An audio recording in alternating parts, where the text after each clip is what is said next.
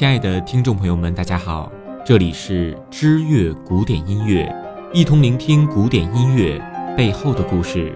我是你们的好朋友 Jelly Chen。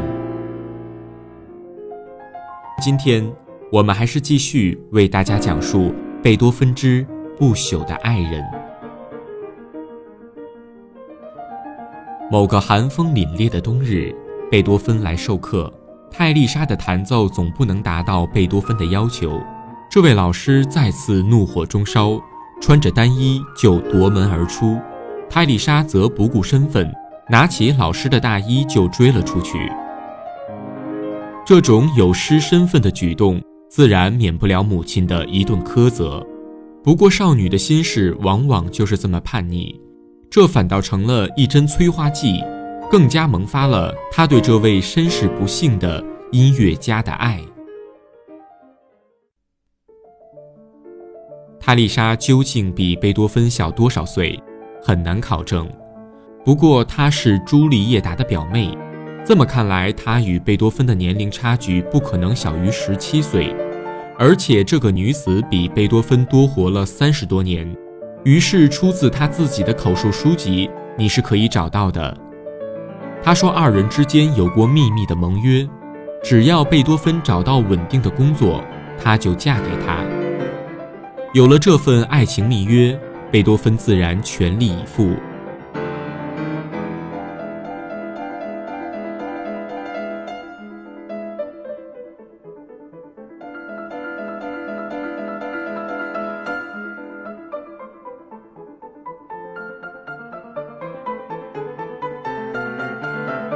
四年过去了，他等不及了，要求泰丽莎嫁给他。当贝多芬再次提起这件事时，泰丽莎却食言了。真正的原因是他害怕贝多芬的火爆脾气。在他留下的书信中有这样的话：当时能拒绝他是件多么明智的选择。想想我们一旦结婚了，而这份婚姻中夹杂着我对他的恐惧，那对他、对我都是件难以承受的折磨。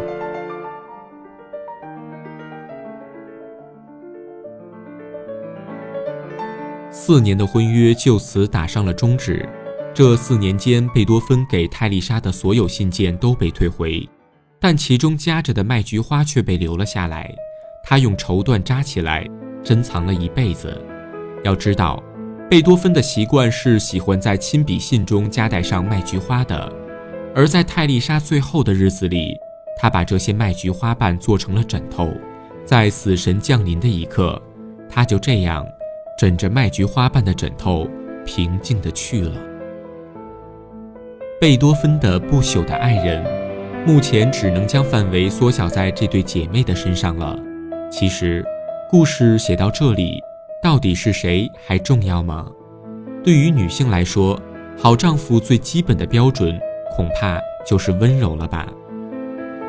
你可以理解贝多芬歇斯底里的根源是折磨他半生的耳疾，可爱情能建立在怜悯之上吗？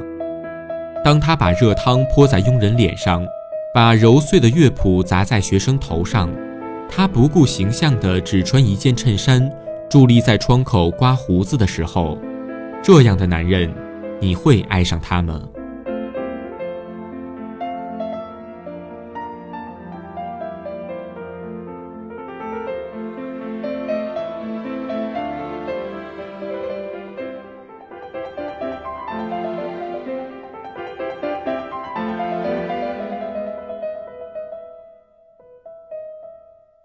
贝多芬也说过。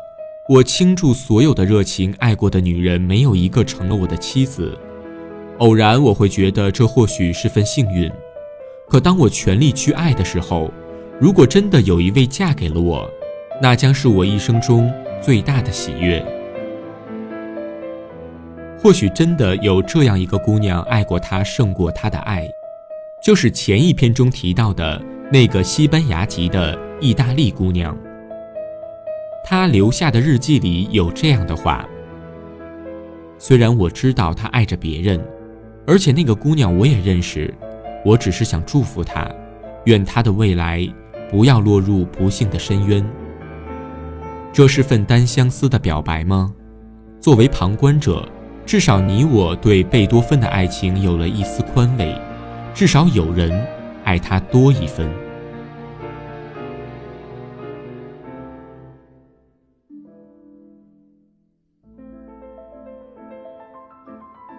最后，我们还是把笔锋落在泰丽莎的身上吧。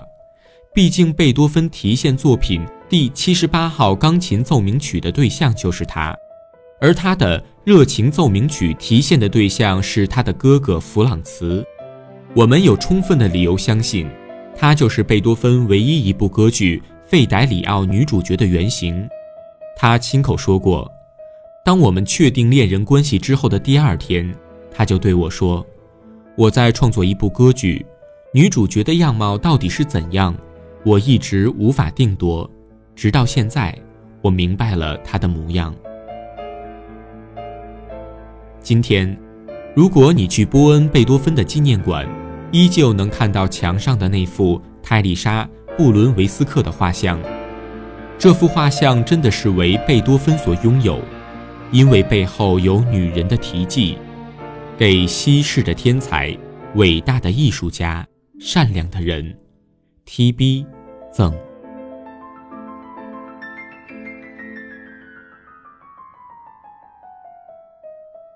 好了，以上就是贝多芬之不朽的爱人的全部故事内容。如果你也喜欢知乐古典音乐，请关注新浪微博“知乐古典音乐”，或者在微信公众号中搜索。知乐古典音乐，并添加，我们在那里等候您的光临。我是 Jelly Chen，我们下期节目再见。